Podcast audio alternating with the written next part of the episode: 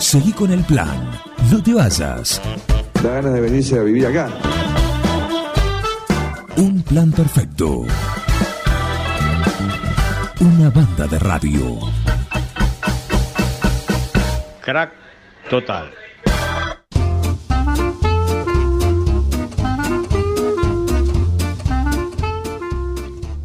¿Ustedes creían que esto terminó, este programa? Que arrancó así con un montón de invitados. Hasta el último minuto se va a exprimir. Exactamente, exactamente. Y llegó el director, el director de la orquesta, Nos va a dirigir. el violinista, que está no sobre el tejado, sí, pero que está acá cómodamente sentado en la silla de bosqueto, que tenemos una de las tantas que Sí, claro. disfrutamos en el estudio acá en Supernova. Cristian Luza, ¿qué tal? ¿Cómo andás? Bienvenido. ¿Qué tal? ¿Cómo andan? Muchas gracias por la invitación. Muy bien. ¿Cómo estás? El- hay un concierto final, final no porque se termina todo, sino porque se cierra, Se cierra el año. el año, este próximo jueves, 21 horas, en la catedral. Un gran concierto porque mm, en este caso tenemos, cada año tratamos de, de que pasen cosas nuevas y este año se dio la, la posibilidad de que venga un violinista eh, español. O sea, es, es un concierto internacional eh, que nos va a acompañar como solista. Sí. Así que eso es, es tremendo para nosotros, la verdad es una, una noticia y eh, haber compartido ayer el ensayo y estos días que, que los estuve presentando a Marcelo Re, que es el violinista que viene a visitarnos, a dar él también sus propios conciertos, porque va a estar en, En el, Rossini. en el Rossini el 16 tocando. Bueno, eh, queríamos hacer una articulación, hablando con el padre, con Alberto, dijimos, bueno, ya que venís, eh, qué bueno sería que conozcan a, a los chicos, porque Alberto me comentaba que cuando él se fue de acá, ya hace 20 años, no había nada de esto que hay ahora. Sí. Que ese es el valor un poco de la charla, ¿no? Sí. Qué bueno que cuando te fuiste no había, o para él, que también se ve que es un aficionado a la música, que le gusta mucho la música, eh, no, no tuvo una orquesta para tocar y 20 años después vuelve con su hijo y se encuentra ayer en el ensayo con un montón de personajes que son los músicos de la orquesta que estaban enchufadísimos y Marcelo tocó, eh, iba a tocar dos canciones y se, se puso a tocar todo el repertorio con la orquesta porque fue hermoso. Qué lindo ¿viste? ensayar así, ¿no? Sí, Realmente, sí. Como los- director de sí, no tengo que ser. Nada. Qué lindo, fluye. Sí, todo. sí, los papás de los chicos, viste, filmando, los más pequeños de la orquesta le pidieron un autógrafo, le firmó el violín, eh, cosas buenas, Sí. lindas, lindas cosas. Bueno, eh, bueno, así que va a ser un, un gran concierto que va a cerrar un año que ¿cómo lo evaluás? No, muy bueno, muy bueno. Cada año es mejor.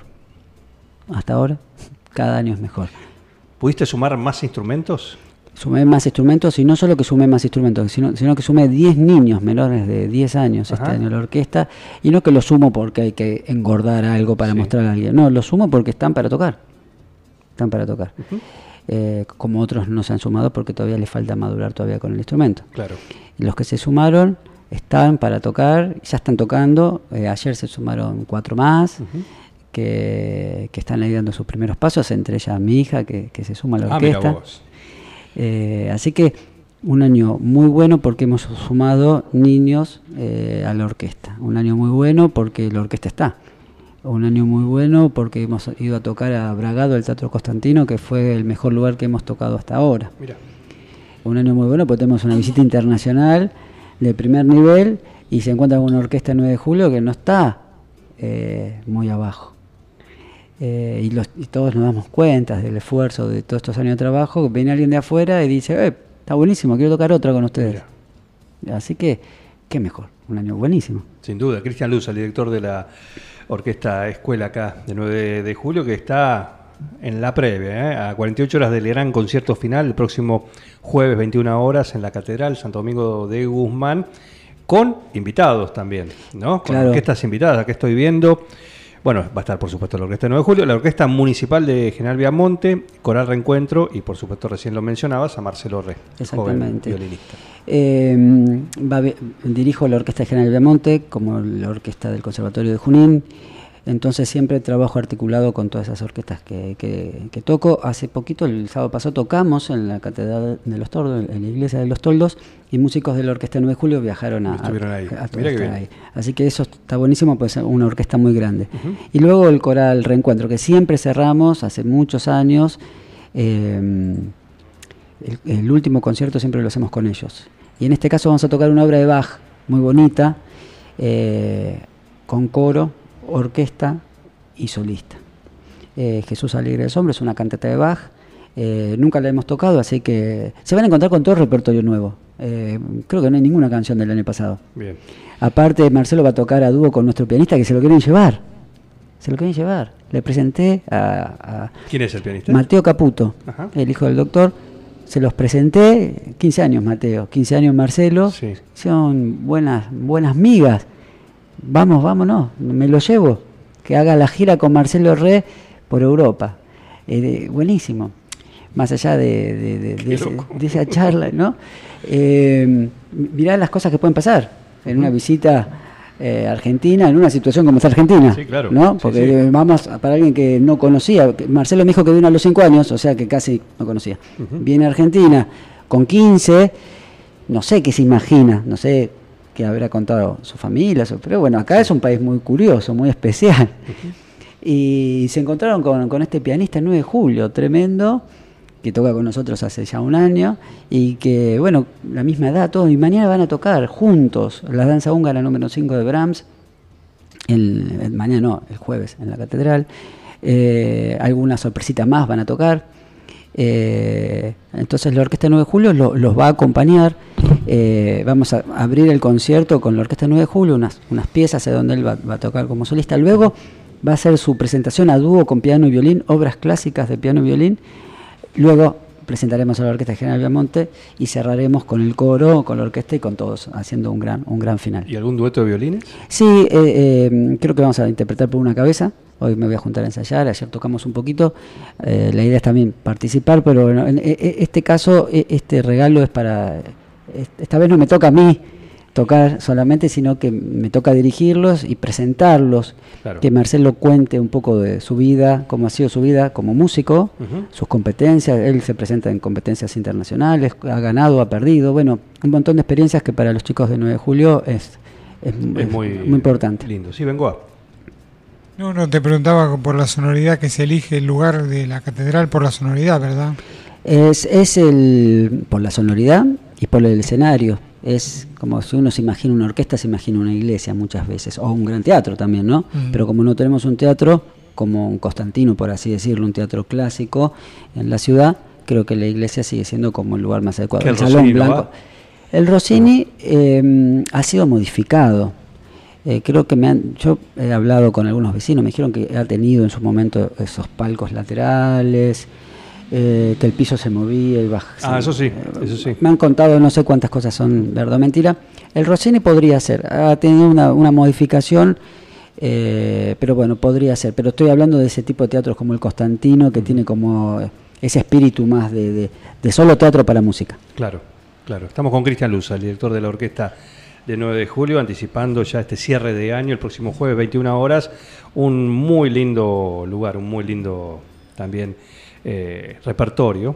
Y Sí. aparte el trabajo de todos aquellos que durante el año le ponen su tiempo, ¿m? hacen su esfuerzo, porque muchos de ellos se van amigando con el instrumento, Los adultos, además sí, son de ser parte de- de un ensamble. El ensayo y la orquesta eh, va a una velocidad más allá de... Los adultos saben que, que es eh, su hobby, ¿no? Su segunda actividad, pero una vez que entramos en el ensayo eso queda descartado. Ahí hay que laburar a la par, todos juntos, y si no estudiaste, bueno, te, te reto un rato, ¿viste? O sea que eh, se entiende que es una segunda actividad para muchos, pero no hay ninguna ¿Qué contemplación. te resto un rato? Y te reto un rato. ¿Delante de todos? Sí, sí, por supuesto. Mira, ayer eh, estaba hablando yo en el ensayo, comentando algo, y unos músicos se pusieron a hablar y a tocar, a veces por los nervios, ¿no? Lo hacen muy seguido. Y Alberto se, se levantó, eh, me dijo, le- y comentó él, en Europa por esto te echan de la orquesta. Y está buenísimo, obviamente que acá estamos en Latinoamérica bien abajo, que podemos tener como algunas salvedades, pero me pareció muy interesante la objeción. Eh, porque a veces es necesario que venga alguien de afuera y lo diga, ¿viste? Capaz yo he vivido afuera muchos años y le comento, mira, esto capaz es un lío, somos muchos y todos hablamos, no, no se me escucha. No porque sean eh, respetuosos, sino porque a veces 30 músicos en una orquesta es muy normal. Y Alberto enseguida, ¿viste? Comentó, escúchame, por esto en Europa te quedas afuera. Sos amateur, profesional, era exactamente Sí, igual. sí, Tiene que ver el con el, el respeto El respeto, claro. la- la- una orquesta en estos tiempos la orquesta es piramidal. En tiempos que corren muy verticales, horizontales. Sí. Entonces, claro, a muchas personas esa, eso piramidal le molesta, le parece antiguo, anticuado, pero esa piramidal, es de- la orquesta funciona de otra manera. No es que uno llega con un látigo, sino tiene que ver con una, una forma de funcionar algo que si no, Es no funciona. Tiene que ser así, si no, no funciona. no funciona. justamente, justamente. Entonces ya desde ahí una orquesta es un aprendizaje. Ya desde ahí. Porque vos podés ser médico cirujano recibido en Harvard, pero el lunes de 7 a 9 tenés que estar sentado en una silla, callado y escuchando al director que puede tener 30, 40 años menos que vos. Que es el que te dice lo que tenés que hacer. Y eso en los adultos cuesta y en esta orquesta no tanto. Es Bien. muy interesante Es cómo parte lo- del aprendizaje. son muy respetuosos acá. Sí. Eh, eso se ha entendido rápidamente. Tenemos mensajes, se comunican al 46 13 78. Respecto a lo que comentábamos del Rossini, Manuel Buceta nos aporta lo siguiente. A ver. El Rossini fue una réplica del Colón. Se hizo como una réplica de Colón. Claro, es lo que me habían Gracias, comentado. Manuel. Tenía eh, unos palcos laterales que mm, en algún momento supongo que lo habrán modificado. Eh, no sé cuándo se hizo esa modificación, pero eso le cambia un poco la, la sonoridad a un lugar.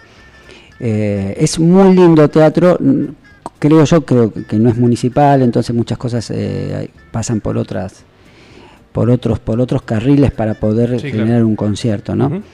Eh, es lindo el lugar. Hemos tocado una vez un concierto ahí con la orquesta en el 2016. Uno de los primeros conciertos lo hicimos en el Rossini. Eh, es pequeño la- el escenario para meter, met- ese día del Rossini que hizo mucho calor metimos 101 músicos nos los habíamos contado Siendo un músico en el escenario. sí y era como el límite Eh, nosotros este jueves vamos a tener 90 dos orquestas un coro ¿Y dónde van a estar en la catedral? en, al pie del altar, ¿viste? Donde terminan las, las, las gradas de los asientos. Y bueno, nosotros, yo tengo buena llegada con, con el obispo, con todo. Enseguida uno pide el lugar, se consigue, no, no hay nada de por medio. Ni, Entonces, eh, también, como me preguntaba Bengoa recién, o sea, es lindo visualmente, es bueno acústicamente, No vendiste tu alma.